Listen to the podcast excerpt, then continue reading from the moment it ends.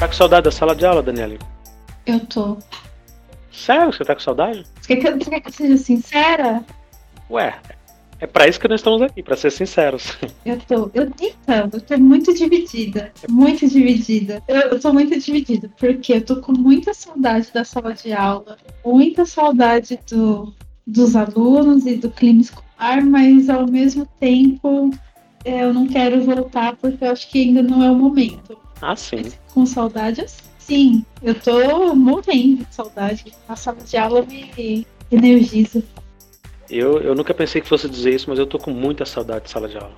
Especificamente por causa dessa nova função que eu estou exercendo aí de coordenação, que é realmente trabalhar com aluno, trabalhar com um projeto, com criação, com coisas que, que realize. Tô com muita vontade, muita vontade que esse ano acabe logo, criar, voltar a criar.